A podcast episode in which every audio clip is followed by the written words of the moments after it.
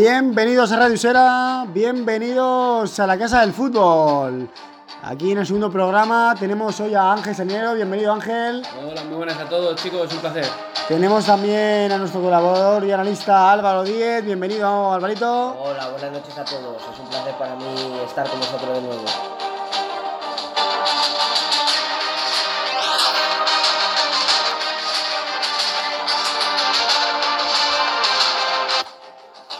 En este segundo programa, bueno, eh, lo primero dar las gracias a todos nuestros oyentes que escucharon el primero y van a escuchar este segundo.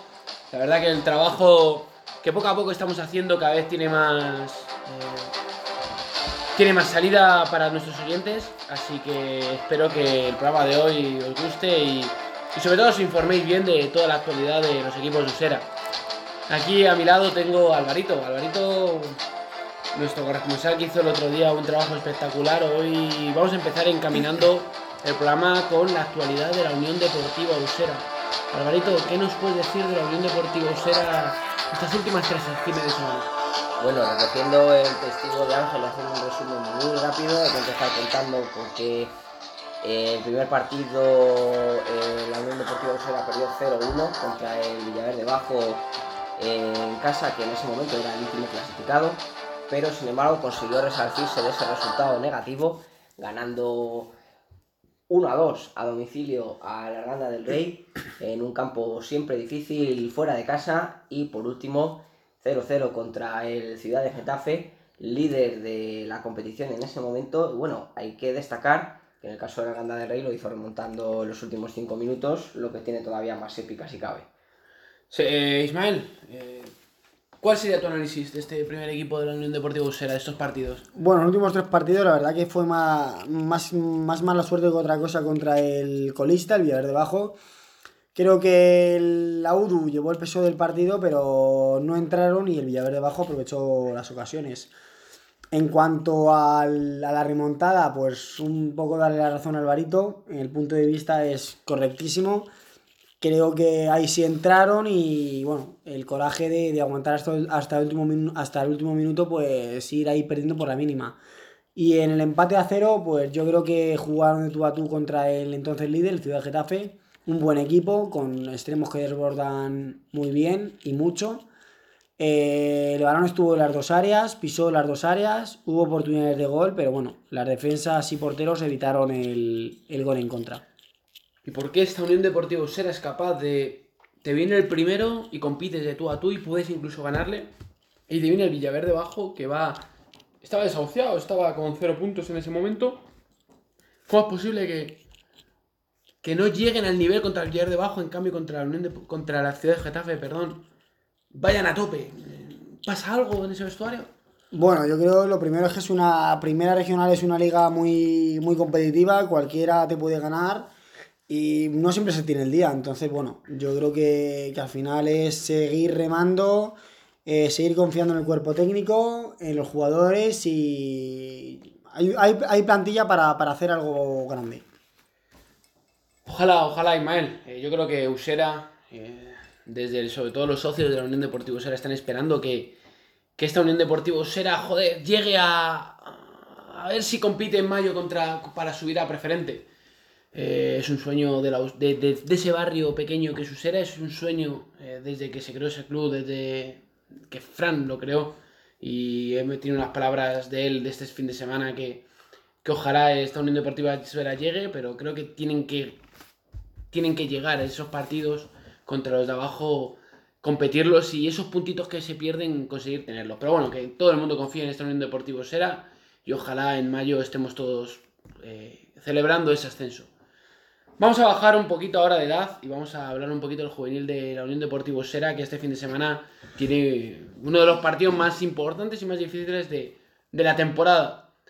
Alvarito, vamos contigo. Eh, ¿Tú qué, qué, dirías a ese vestuario antes de jugar contra, contra el San Viator, un rival directo?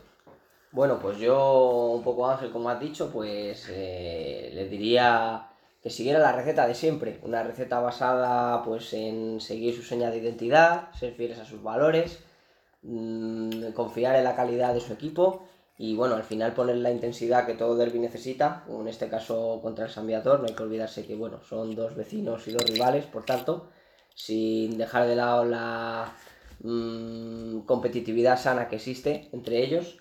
Y bueno, yo diría que va a ser un partido de poder a poder por todo lo alto y eso es lo que toda la afición está deseando y lo que toda la afición espera de él. Así que, sin más, eh, solo quedaría verlo para corroborar esto que estoy diciendo.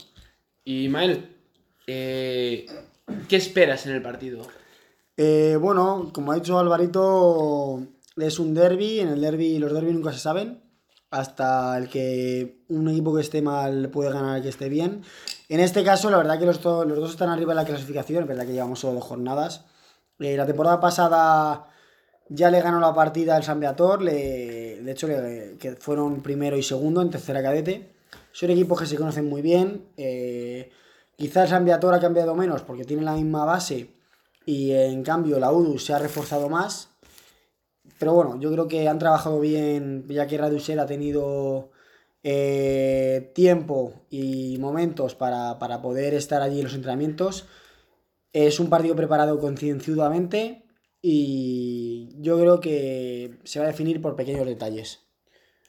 Muchas gracias, Ismael. Yo creo que lo que has dicho eh, deja claro los planteamientos y lo que ha dicho Alvarito deja claro lo que, lo que es este juvenil.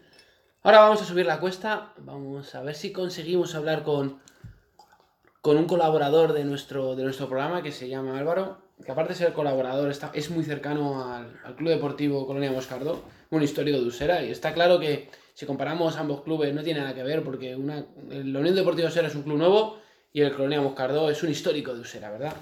Vamos a ver si conseguimos llamar, vamos a hacer un intento, sé que es difícil, pero vamos a intentarlo. A ver si da tono. Parece que sí. Bueno, parece ser que no, no puede ser. Eh, no sé si intentarlo. A ver, viendo la hora que bueno, vamos a intentarlo una última vez. Si vemos que no podemos, eh, cortamos y, y ya. Nos gustaría que entrara porque creo que tiene información, tiene primicia importante, pero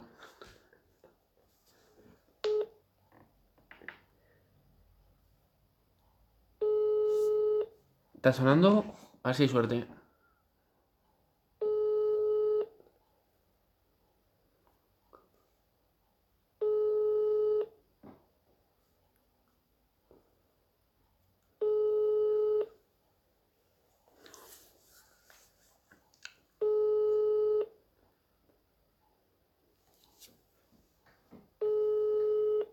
Vale, parece ser que, eh, no, no, es disponible, pero bueno, no pasa nada.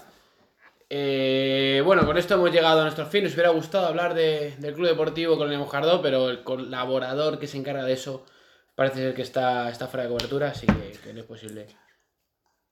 Eh, desde aquí también dar un ánimo a nuestro colaborador Adrián García. No ha podido venir hoy porque le tenemos convaleciente en la cama.